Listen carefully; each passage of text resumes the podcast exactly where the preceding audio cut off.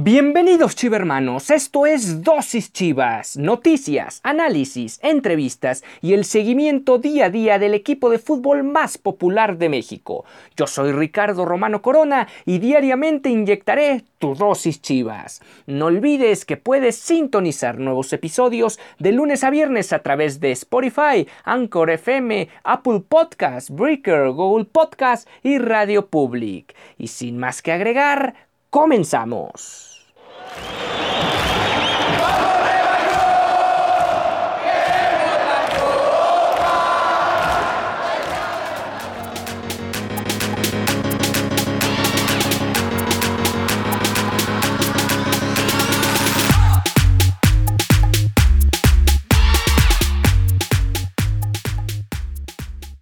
Muy buenos días, chivermanos. Hoy es eh, perdón, jueves 27 de agosto. Esto es Dosis Chivas, el espacio deportivo para los más de 40 millones de chivermanos que se conectan eh, aquí en México y más allá de nuestras fronteras y donde estarás informado diariamente sobre el acontecer del cuadro rojo y blanco y con todo el análisis de cada uno de sus partidos en la Liga MX.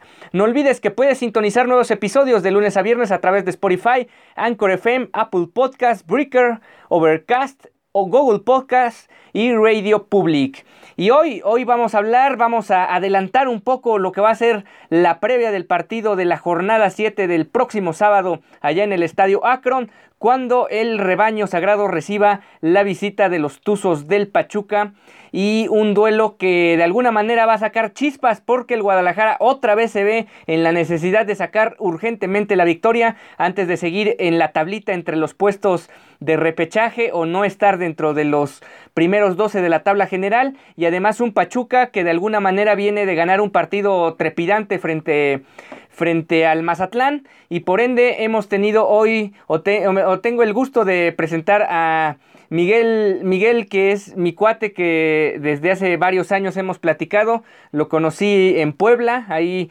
estudiamos juntos en algunas materias en el TEC de Monterrey y hoy se suma a esta a este dosis Chivas para hablar un poco de sus tuzos del Pachuca. Él es originario precisamente de allá y nos va a contar un poco sobre este equipo, cómo lo ve en este Guardianes 2020, qué, aspiraciones tiene el equipo dentro del torneo y además cómo ve el duelo del próximo fin de semana. ¿Cómo te encuentras, Miguel? Bien, Ricardo, muchas gracias por, invitarme. Y sí, como comentas, este, ya viejos conocidos, siempre hablando de fútbol en todos lados, este, apasionados. Y sí, va a ser un partido muy interesante el de esta jornada. Siempre los partidos Pachuca Chivas, a mi, a mi gusto, han sido muy, muy buenos, entretenidos. Y a ver cómo nos va.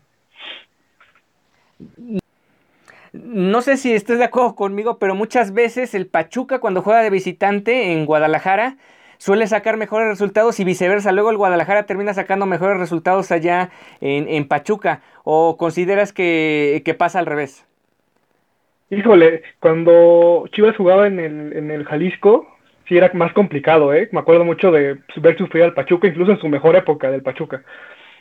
Este, pero sí, en el, en el Acron últimamente nos ha ido bien, incluso empates cardíacos, y cuando viene Chivas también yo creo que hay mucha afición aquí de Chivas en Pachuca, entonces también Chivas llena el estadio y como que pesa al Pachuca al final de cuentas. Y bueno, si quieres comenzamos hablando sobre cómo ha sido el torneo del Pachuca. Voy a dar un poco el resumen de los juegos y ya si quieres tú vas destacando lo que hayas visto tanto de mejor y peor desempeño del cuadro de los Tuzos. Eh, debutan en la jornada 1 en, en, el duelo en casa frente al América, perdiendo ese partido donde ambos equipos se fueron con expulsados. Después van a visitar a Tigres, sacan el empate con un equipo de Tigres que hasta cierto punto con este tema de estar jugando con los estadios a puerta cerrada es de los que a lo mejor más inconvenientes se encuentra porque al final sabemos que sí le sacan un poco de ventaja al tener todo el tiempo el estadio lleno y ahora jugando a puerta cerrada pues sí pierden esa pequeña ventaja parcial o esa comodidad que te da jugar con el aliento del público durante los 90 minutos, empatan allá uno por uno.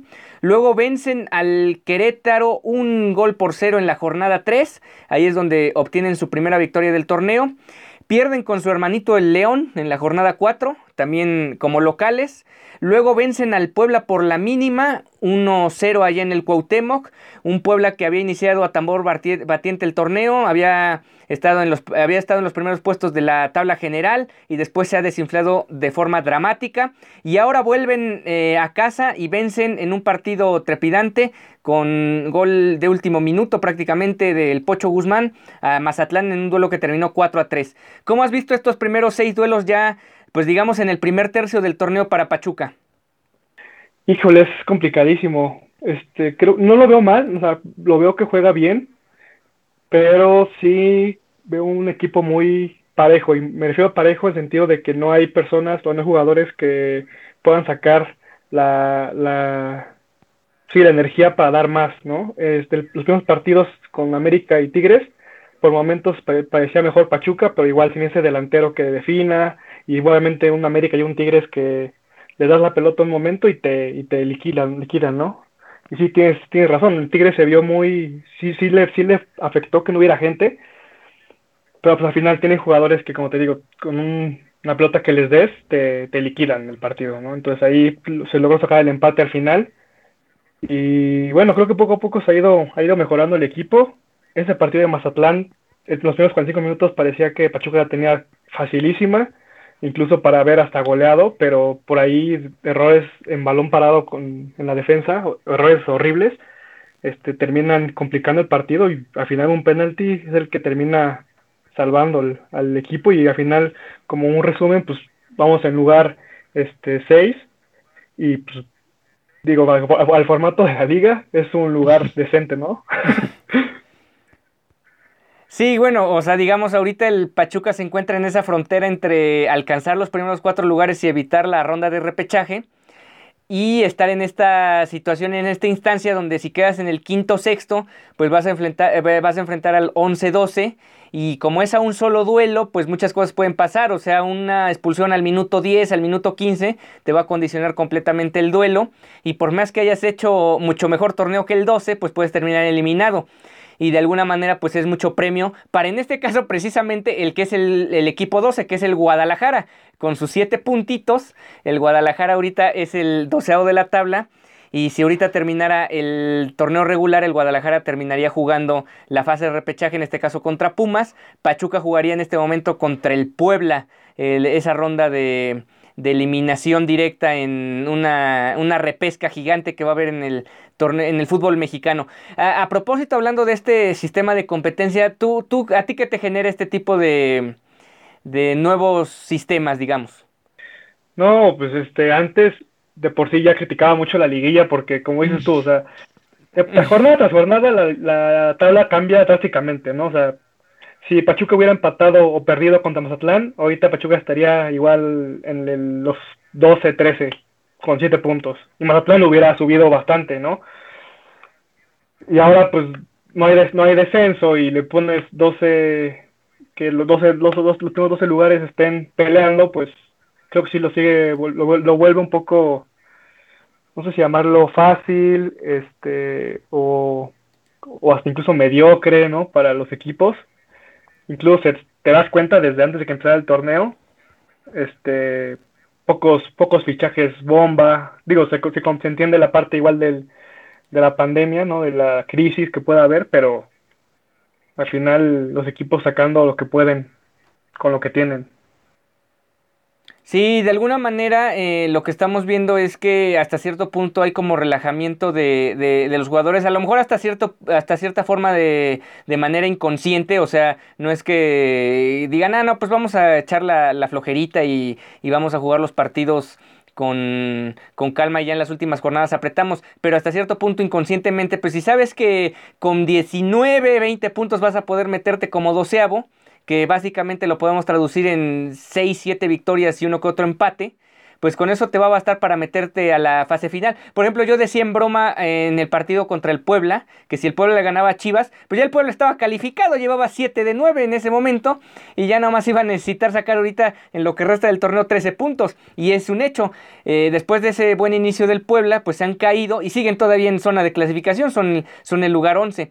Me decía un amigo, por ejemplo, del partido precisamente de Pachuca contra Mazatlán, que lo veía un juego como muy como con poca cadencia, o sea, no, no veía alto ritmo de, de competencia o de dinamismo por parte de los dos equipos. Eh, es un cuate que dice que llevaba más de un año sin ver fútbol mexicano.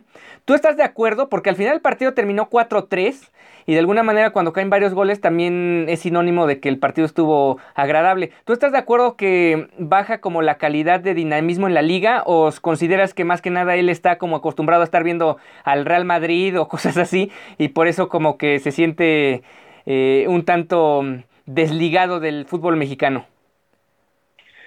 Híjole, es complicado. Ahorita, por ejemplo, con el partido de Mazatlán, creo que para la de Mazatlán va a ser, fue muy un partido que, que sí fue vibrante por empatar, ¿no? Pero, o sea, si lo ves del lado, del lado de la afición de Pachuca, de repente dices, caray, ¿cómo te pueden hacer goles así cuando estás proponiendo cosas al frente, te confías, te vas hacia atrás, este... Es un fútbol que a mí realmente no, no me agrada mucho, ¿no? Me gusta más el fútbol que se propone, o sea, siendo fan incluso del Barcelona, o sea, me dio un, como que gusto por el lado del fútbol, cómo le metieron ocho goles, ¿no? Que de inicio a fin no dejan de atacar, ¿no? Y el fútbol es de goles, ¿no? Y de repente ves, ves un equipo, este, en México que de repente mete dos y piensa que con dos ya la armó y, y te das cuenta en la diferencia de goles de todos los equipos, ¿no? Más uno, más dos o menos uno, menos dos, que igual te permite incluso, como dices tú, en la última jornada meterte por, por goles. Sí, de alguna manera, eh, eh sí, eh, como que va cambiando el, el, sistema o la dinámica de los propios clubes como para el trabajo incluso de semana a semana, ¿no? Ha sido distinto lo que se ha ido trabajando, eh, digamos, en estas primeras seis jornadas, a diferencia de lo que era el torneo pasado que terminó cancelado. Vamos a una pausa y volvemos. Recuerden que nos pueden sintonizar de lunes a viernes a través de nuestras plataformas que ya mencioné al inicio. Vamos a una pausa y volvemos.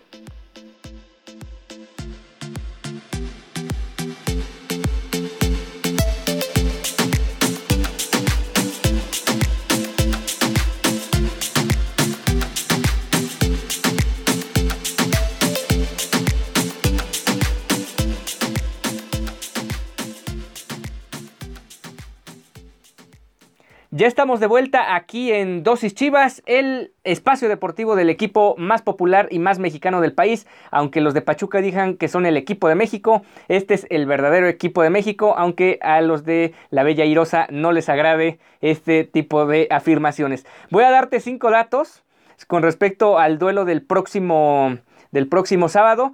Pachuca mantiene un invicto de cinco duelos consecutivos frente al Guadalajara. Son tres victorias y dos empates además de que solo ha perdido uno de los últimos 10. En total son cuatro victorias de Pachuca, cinco empates y una sola victoria del Guadalajara en los últimos 10 enfrentamientos de torneo regular frente a Chivas. Eh, Guadalajara anotó en solo dos de sus seis duelos más recientes de Liga MX. Eh, lo mencionaba yo ayer en la emisión del miércoles que el Guadalajara ha anotado cuatro goles en seis partidos, uno de los peores arranques en su historia, o sea, ya no solo en torneos cortos, sino en su historia. Los goles básicamente cayeron en los, en los partidos frente a Juárez y frente al Atlético San Luis. Pachuca ganó su último duelo, como ya mencionábamos, 4-3 frente al Mazatlán, y no lograba la victoria recibiendo tres o más goles en un partido desde mayo de 2015. Aquella ocasión el Pachuca venció 4-3 también por mismo marcador al América. Jesús Sánchez sigue siendo el jugador eh, que más balones roba en, su banda derecha de todo el torneo, lleva 22 robos, es difícil pasar este jugador, con todo y que tuvo por lapsos a Zambuesa en el duelo frente a Toluca, se vio más efectivo Zambuesa cuando se tiró al centro del campo que cuando se tiraba a la banda izquierda donde encontraba al Chapo Sánchez. Y Pachuca es el equipo con más goles de penal que ha marcado en lo que va del torneo, con tres tantos. ¿Cómo ha estado esta parte de los goles eh, vía penal para Pachuca? Híjole, diste, buenos datos, ¿eh?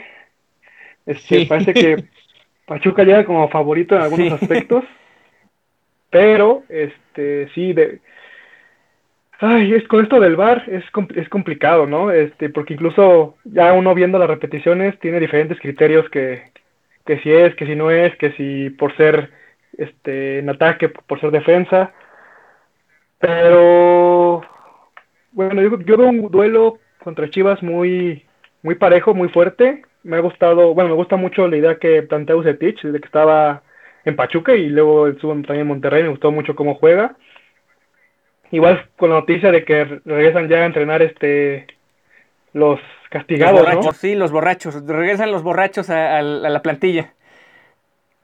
Y de, este lado también tenemos ya, ya incorporaciones este, nuevas, como Leo Ramos, ya regresa el Pocho, y tenemos también a Romario Ibarra recuperado. Entonces creo que esos igual, nos pueden ayudar mucho al ataque. En defensa es la que me preocupa, ¿no? Como te comentaba con Mazatlán se vio mal a balón parado, creo que es la zona débil. Si Chivas puede aprovecharlo bien, creo que ahí es donde nos pueden hacer mucho daño. Este, veo una baja muy, muy importante de, de la muralla Murillo. Sus últimos partidos ha estado medio flojón, pero creo que si, si agarra buen nivel otra vez, este, va a ser un buen, buen defensa ahí en esa zona. Ahora, precisamente de lo que nos hablas de la plantilla de, de, Pachuca, ¿tú con qué, o sea, a qué nivel la pones dentro del campeonato? O sea, sabemos mm, por obviedad de, circunstancias que América, Monterrey, Tigres, también probablemente lo de Cruz Azul, son de las más fuertes, pero tú con cuál la equiparas la plantilla de Pachuca? Híjole, yo sí lo veía, sí lo vería entre los primeros ocho, este, me gusta la plantilla, me gusta los jugadores que tiene, creo que este está apostando mucho a un proyecto a largo plazo y tienen muchos jóvenes y muchos, este, sí, apostando a que, a que crezca. Nos quitan jugadores importantes como Zambuesa, que, que todos saben la calidad que tiene y que genera demasiado. Este, igual se fue Jara, que si bien no, no, es el mejor delantero de la liga, pero nos acaba de muchos problemas en muchos partidos y o lo tenemos como máximo goleador y pues a ver cómo se van acomodando los de enfrente para ver quién va a ser el que el que agarre el balón en jugadas importantes, el que genere. Me da gusto lo de Pocho, este creo que va a venir con hambre de, de revancha.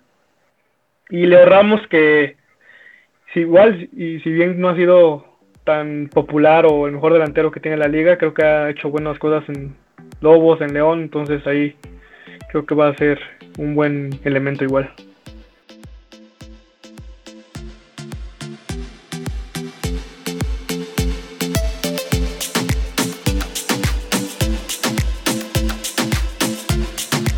Otro, otro que recuerdo que hasta antes de, del corte de la pandemia era el burrito Hernández que hasta cierto punto ha tenido protagonismo incluso en selección. Eh, te iba a comentar el tema de, que hasta cierto, desde cierta manera el Guadalajara se ha nutrido últimamente en el pasado reciente de jugadores de Pachuca. Eh, bueno, el mismo Pocho Guzmán realmente por temas de de, del dopaje, eh, ya, no, ya llegó al Guadalajara, pero ya ha sido la, el Guadalajara ha tomado al Pachuca como su sucursal para reforzarse durante los últimos años, también ya han coqueteado con Erika Aguirre, el, yo creo que la mejor contratación que hizo el Guadalajara de Grupo Pachuca como tal, pues fue obviamente lo de Rodolfo Pizarro, que ya vimos hasta dónde llegó el tema de Pizarro, pero eh, ya digamos que Chivas le ha regresado un poco el favor cuando le llevó a, al Dedos López. Ahora tienen a Benjamín Galindo Jr., que hasta cierto punto salió del equipo por ese mal, ese pésimo debut que tuvo regalando un gol en, en aquel duelo donde debutó como central. Pero al final, pues han tenido como esta buena. Eh, como un. como dos equipos como vinculados en este tema de transferencias en, en temporada baja, ¿no?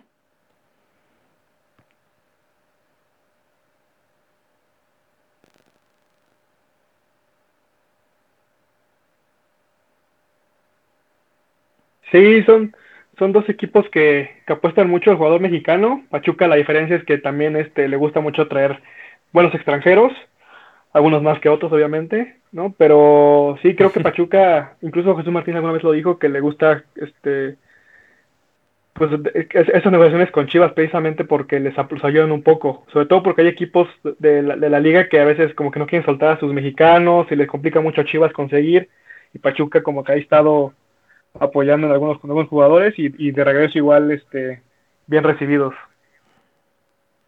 ¿Cuál fue de estos jugadores que salió de, Pachuca que más te pegó? O sea, que dijeras, chin, este sí no lo deberían haber dejado ir. ¿Pizarro o alguno más? No, Pizarro, definitivamente. Pizarro porque aparte se va este justo cuando también se, la época donde también se fue Guti, se fue Chucky, y donde no, no veíamos a quién traer, ¿no? Y, y Pizarro realmente en la cancha, en la, cancha con Pizarro y sin Pizarro es, es muy, muy diferente. Incluso creo que Funes Mori lo dijo el fin de semana que ahorita a Monterrey le hace falta un Pizarro. O sea, Pizarro es fundamental para, para ir al ataque, para generar, para, para controlar incluso cuando se necesita controlar más la pelota. De verdad, Pizarro fue el que más costó. Pocho, Pocho me, de hecho, incluso me ha gustado que se había ido en un momento bueno. A mí, me, hubiera gustado que ambos hubieran ido a Europa, pero, pero pues, obviamente necesitaban un proceso igual, como que yo, yo sabía que Chivas los, iba a ayudar. Este, y sí, pues, Pizarro fue, fue el que más me, dolió por el momento del, del equipo y de, y de él. Y ahora hablando, digamos, a futuro para el 2021, es muy probable que venga otra negociación entre los dos equipos, a lo mejor a intercambio de jugadores o ya se concrete como tal lo de lo de Víctor Guzmán o no sé qué vaya a pasar con Aguirre, eh, por ahí el Guadalajara yo creo que va a seguir coqueteando con Aguirre, a lo mejor se pueda dar el, el traspaso. ¿O tú cómo ves la situación? ¿Tú, ¿Tú qué esperarías? O, por ejemplo, ¿qué jugador de Chivas te gustaría ver en Pachuca para enero? Uh, de Chivas Macías, sin duda. este ya estuvo ahí el León, el León, y creo que Macías le va mucho futuro al, al chavo. De verdad es uno de los delanteros este que, que, más me gustan y que sea mexicano, pues es y joven, le ha creado un plus bastante. Y de Pachuca, sí, Aguirre, justo cuando el Pocho, si no me equivoco, estaba muy fuerte, me parece que incluso lo habían visto por allá, ¿no? Este, Estaba ya cerca, nada. Este, sí, sería, me gustaría que igual Aguirre se estaría bien en Chivas, este, sería un jugador que, que, es, es, un jugador multiposición, que ha estado en todos lados, que sí es importante en el equipo, pero tampoco me. No sería como un golpe tan bajo que se lo llevaran. bueno, entonces, bueno, ya ahora sí pasando al tema del duelo, o más bien regresando al tema del duelo del sábado. ¿Tú cómo lo imaginas? O sea, ¿cómo vislumbras que se, dé, que se dé el trámite del partido? Generalmente estos dos equipos, por lo que mencionas, son eh, conjuntos que tengan jóvenes, incluso también luego los extranjeros que traen ellos no son eh, de, bueno, excepción a lo mejor lo de Zambuesa y uno que otro, pero son extranjeros jóvenes, o sea, no son jugadores eh, ya veteranos o con un rodaje más amplio en el fútbol, sino son generalmente extranjeros jóvenes que le dan dinamismo a un equipo que de alguna u otra forma eh, se equipara con lo que precisamente lleva Chivas haciendo durante mucho tiempo, que es jugar con varios jóvenes o teniendo juventud dentro del cuadro titular. ¿Tú cómo eh, verías el duelo del próximo sábado? Uf, veo, un duelo muy, muy parejo. De hecho, me, me, me a decir que sí, sí se va a ir con un empate. Creo que sí va a haber más goles. Este, como te comentaba, Pachuca, ahí de repente sí sí va hacia el ataque, le falta un delantero que defina mejor y mejores jugadores con mejores decisiones. Y Chivas creo que igual viene de menos a más, ¿no? Y este, con Bucetich creo que le gusta mucho jugar igual hacia enfrente. Entonces yo creo que sí veo un, partido cerrado, pero sí con bastantes golecitos. Un 2-2 me, me parecía un buen marcador. Y finalmente, eh, hablando sobre mm, el tema este en específico de Bucetich, o sea, tú ya mencionabas que lo han tenido, bueno, lo tuvo Pachuca en el, en el primer inicio, eh, bueno, en el inicio de este siglo XXI y los llevó al campeonato. ¿Tú cómo definirías el estilo de este entrenador para dirigir? O sea, ¿cómo, cómo juegan sus equipos? ¿Tú cómo lo definirías esa parte? Creo que Bucetich tiene la, tiene la fortuna de, o tiene ese, esa chispa de, de siempre, no importa qué plantel tengas, siempre busca como lograr las cosas, ¿no? Siempre busca animar y, hacer las cosas. Hay directores técnicos que como que se ve que solo se basan en su plantilla, ¿no? Si tienen buenos jugadores, son buenos, si tienen malos jugadores, son malos, ¿no? Y creo que Setich sabe cómo equilibrar una buena plantilla con, un, con una buena dirección técnica. Este, además que creo que si Chivas viene con una buena plantilla, sí le faltan jugadores, este, como un Pizarro a lo mejor, pero creo que con lo que tienen y con Macías este, un buen nivel, creo que sí pueden hacer cosas importantes. Entonces creo que Tich sabe muy bien cómo equilibrar esa situación de, de plantillas y bueno, y esperemos que personalmente me gustaría que le fuera bien a Bucetich como técnico también. Sí, fíjate que aquí dentro del radar rojiblanco, Bucetich obviamente no era el ideal. El ideal aquí siempre va a ser que regrese Almeida. Si no regresa Almeida, ninguno es ideal. Así se llame Pep Guardiola. Aquí lo que se quiere es que Almeida regrese a su segundo, a su segundo trayecto con el Guadalajara.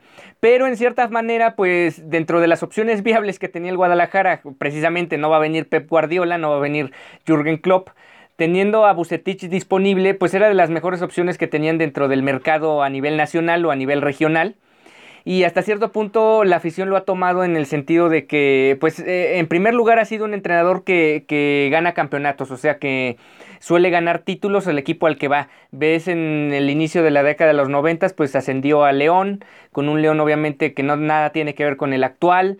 Eh, también tuvo, hizo campeón a los Tecos. Hacer campeón a los Tecos me parece toda una hazaña con todo un equipo que realmente era así como el patito feo, coma patito feo de, la liga y, o de la historia del fútbol mexicano. Y él fue el único que les dio la única gloria que tiene el cuadro eh, tapatío también de, de allá de Zapopan que se quedó con ese título con Víctor Manuel Bucetich. Ahora, ya pasando a otro tema, mm, ¿cómo ves al Pachuca de cara a lo que va a ser el resto del campeonato? O sea, digamos, ya va el primer tercio del torneo, faltan eh, son 11 jornadas las que faltan por disputarse. Eh, de aquí a principios de noviembre se terminará el torneo. ¿Tú cómo ves el, tú cómo ves a Pachuca de cara a lo que puede ser, pues tanto la ronda de repechaje como el tema de meterse dentro de los cuatro primeros? Sí lo veo dentro de los 12, sí lo veo compitiendo ahí. Este, creo que la parte más complicada ya pasó. ya pasó América, ya pasó Tigres. Este, nada, faltan ahí Cruz Azul, Monterrey, que son igual fuertes. Este, pero. Que por cierto vienen juntos. Por cierto, esos duelos vienen juntos. Viene en la jornada 9 y la jornada 10 el Cruz Azul Pachuca y luego reciben al Monterrey, ¿verdad? Monterrey, sí, exactamente. Creo que todavía hay tiempo para corregir errores. Este, digo que por momentos gusta, por momentos incluso hasta aburre, es forma de juego de, Solano. Pero me gusta el proyecto, me gusta que, o sea, que si no se logra algo ese torneo, creo que en, largo plazo se puede hacer un buen proyecto. Así nos pasó con, con Diego Alonso incluso. Al principio Diego Alonso, este, el primer torneo, si no me equivoco, le fue pésimo. Luego por ahí se colaron y llegaron, eliminaron a América en cuartos, igual con un partido cardíaco y enseguida vino la, el, ansiado título, ¿no? Creo que es, un proyecto muy similar en donde poco a poco se va armando y este esperemos que sabemos que sí esté entre los primeros 12, yo creo que sí, y pues ahí ya sabes que los partidos ya entrando, entrando a los primeros 12 van a ser a muerte y a el que no se equivoque va a ser el que el que gane. Así es como esta liga nos ha enseñado. Sí, sin lugar a dudas. Ahora, ya mencionabas tú que, por ejemplo, solo les quedan, digamos, de los duelos con plantillas mucho más complicadas, es lo de Cruz Azul y Monterrey. Fuera de eso, eh, digamos que Pachuca enfrentaría a puros equipos en lo que resta del torneo que o tienen la misma calidad de plantilla que ellos o incluso Pachuca tiene una plantilla superior. En ese sentido, ¿tú consideras que aprovechando el calendario que resta, Pachuca podría meterse dentro de los cuatro primeros? Digamos, ahorita por diferencia de un gol, no están adentro. América ahorita es el que tiene esa posición en su poder. Ah, pues me gustaría, pero este, justamente por lo mismo de que veo muchos equipos con misma plantilla o plantilla similar y que donde todos buscan este, estar entre los primeros 12, van a ser partidos muy a matar o morir igual. Entonces, este, me gustaría, entre los primeros cuatro. Este, no, no, no diría que es algo que, que realmente crea que pase. Este, pero igual hay que ver, mejor en los siguientes dos, tres jornadas, ya con los, con los que acaban de llegar, este, con Leo, con Romario y con, con el Pocho, a ver si, si mejora un poco y, y ya en unas dos semanas ya te podré decir si sí o no. pero ahorita no, no te debería decir, no te voy a decir que sí están dentro de los sí, claro. Oye, ya para cerrar la emisión de hoy, sí me gustaría eh, saber tu opinión con respecto a un tema en específico. Pachuca es el único equipo en el fútbol mexicano que tiene un campeonato a nivel internacional, digamos, en Sudamérica. O sea, obviamente se han ganado las confederaciones, digo, la CONCACAF, la CONCA Champions, la han ganado, bueno, de hecho la ganan siempre los mexicanos, pero en específico cuando México o los clubes mexicanos han competido en Sudamericana o en Copa Libertadores, se ha llegado a finales tres veces en Libertadores y en Sudamericana el equipo que la logró ganar fue Pachuca. ¿Tú consideras que se necesita volver a esos, a esos torneos para volver a subir el nivel de la liga? ¿O cómo ves el asunto? Sí, sí, sin duda. O sea, si te das cuenta, las finales de Cruz Azul, de Tigres, o sea, incluso se habla, se habla de rumores de donde no le, conviene, no le conviene a la Confederación, a la Conmebol, que ganara un equipo mexicano, ¿no? Y que según estuvo amañado.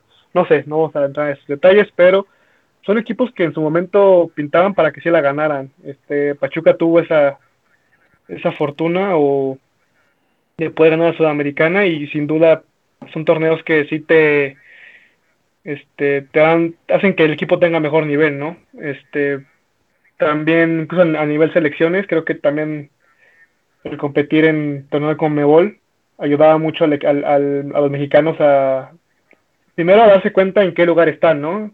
Mejor que unos equipos, pero menor que otros. Y también el jugador mexicano como que le da motivación de decir, ay, voy a enfrentar a un Brasil de Neymar, a un este Argentina de Messi. Este, no sé, siento que sí, al jugador mexicano sí le, ayuda, sí le ayudaría mucho que se tomen esos torneos. Sí, y eso último que mencionas me parece fundamental. O sea, yo recuerdo cuando el Guadalajara iba a competir a esos torneos y recuerdo, por ejemplo, a Diego Martínez tener buenas actuaciones. Yo creo que le sirvió muchísimo, por ejemplo, a Gonzalo Pineda para después ser un jugador muy importante en selección. Eh, otros equipos a los que también les pudo haber venido muy bien o jugadores que les vino muy bien, a Palencia con Cruz Azul. Eh, lo mismo con el mismo Pachuca. O sea, hubo jugadores en su momento que iban formando parte de, la plantilla de Pachuca en esos torneos internacionales y te daba, te daba mucho fogueo, porque al final ir a jugar a los estadios allá de Paraguay, de Uruguay, de Bolivia, de Perú, o sea, más allá obviamente de los argentinos y los brasileños, pues los otros países también era complicadísimo ir a jugar allá a, Asunción, a, a, la altura de Bolivia, a lo de Perú, a lo de Chile incluso, me acuerdo cuando el Guadalajara ganó en semifinales allá con goles de Bravo allá y de Magallón, si no me equivoco, allá en, la Universidad Católica de Chile, en la vuelta de semifinales, etcétera. Ha habido muchas actuaciones muy buenas de, equipos mexicanos allá y de alguna manera, pues sí estás como en una zona de confort en la famosa Conca Champions, ¿no? Sí, totalmente, ¿no? Y como comentas, me acuerdo mucho igual cuando el Bofo, si no me recuerdo, fue en el Estadio de Boca, donde encaró a la afición este, pues te da carácter, ¿no? Te, te, hace que la afición te reta y tú, tú le regresas con, ya sea como con actitudes o con mismo en el terreno de campo, con goles, con buenas jugadas. Entonces, sí, sí te da un fogueo muy, muy importante. Y sí, o sea, venir a con, a, con Kaká, la última que ganó Pachuca en 2017, me acuerdo que hubo, no creo qué partido fue, que ganó 11-1, me parece, contra un equipo de, ay, no me acuerdo de dónde era el equipo.